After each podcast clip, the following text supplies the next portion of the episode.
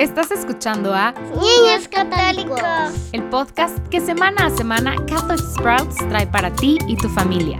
Plantemos semillas de fe.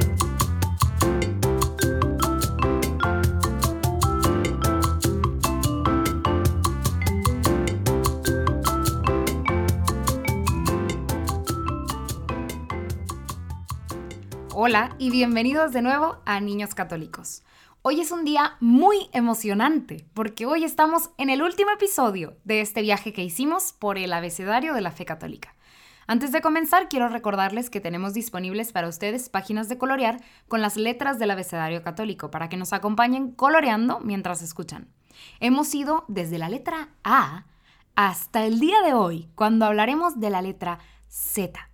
Para la Z vamos a hablar de rezar. Ahora, como probablemente sepan como católicos, hay muchas formas diferentes de orar. Pero quizás la pregunta más importante a responder sobre el tema de la oración es ¿por qué? ¿Por qué necesitamos orar? ¿Por qué Dios necesita que le oremos? Bueno, la respuesta simple a esa pregunta es que Dios no necesita que le ores. Dios es infinito y completamente completo. Realmente no necesita nada. Entonces, Dios no necesita que le reces, pero tú sí necesitas a Dios, lo necesitas. Incluso si no te has dado cuenta de lo que necesitas y lo que necesitamos de Dios, es que necesitamos tener una relación con Él. Necesitamos que Él esté presente en nuestra vida, porque todo lo bueno viene de Dios. Y cuando más conectados estemos con Él en la relación, más buenas cosas fluirán a nuestras vidas. Ahora, Quiero que pienses en esto. Piensa en una relación. Piensa en una amistad que tengas ahora. Puede que seas amigo de alguien, pero si te mudas a una ciudad diferente y nunca lo ves y nunca te tomas el tiempo para hablar con este amigo por teléfono y no le escribes cartas o mails, entonces, ¿qué pasará con esa amistad? Se acabará, ¿verdad? Si no le dedicamos tiempo a la otra persona, hablando con ellos, escuchándolos, compartiendo con ellos, entonces realmente no existe una relación ahí. Sin embargo, si un nuevo vecino se muda a la casa de al lado y comenzamos a jugar con ellos todos los días después de la escuela y pasamos todo el sábado con ellos y nos divertimos mucho, muy pronto tendremos una amistad muy cercana. Esta persona con la que estamos compartiendo se convierte en una persona con la que tenemos una relación muy cercana, porque estamos compartiendo mucho tiempo juntos. Lo mismo ocurre con Dios. Si no pasamos absolutamente nada de tiempo en oración con Dios, entonces no tendremos ninguna relación con Él. Pero si pasamos un poco de tiempo cada día hablando con Él, tal vez tratando de escuchar lo que tiene que decirnos, podemos tener una relación muy poderosa. Así que te animo a que encuentres un par de minutitos, tal vez sean los minutos antes de que te duermas en la cama, para rezar un Padre Nuestro y agradecerle a Dios por el día Tal vez puede ser mientras caminas a casa desde la escuela, tal vez sea un momento en el que te reúnes para orar con tu familia por la noche, pero realmente esfuérzate todos los días en encontrar un rato para pasar en oración con Dios. ¿Estoy teniendo algún tipo de conversación con Dios? Hay ahora muchas formas diferentes de orar y vamos a hablar sobre algunas de las más básicas.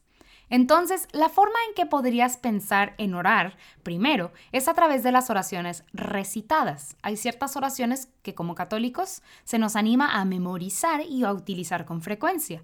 Y espero que te las hayas escuchado antes y, y sé que te estás esforzando por memorizarlas.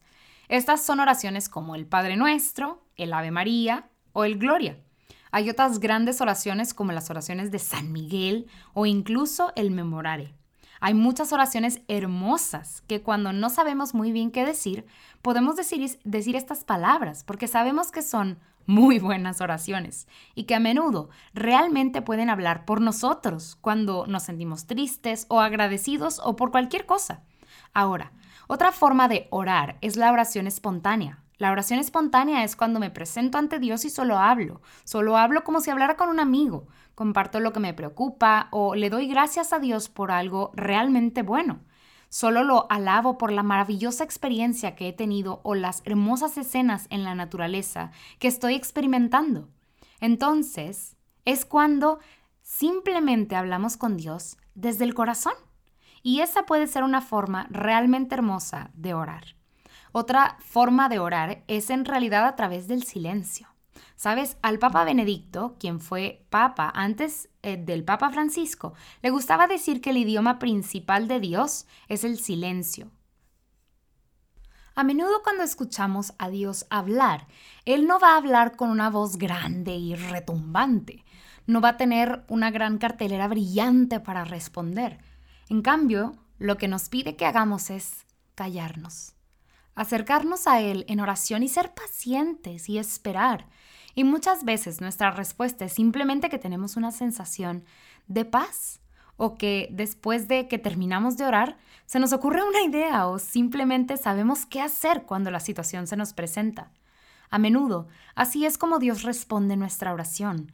Él dice, ven y siéntate conmigo, tranquilízate, y cuando sea el momento adecuado sabrás la respuesta que estás buscando. Esto también requiere una buena cantidad de confianza.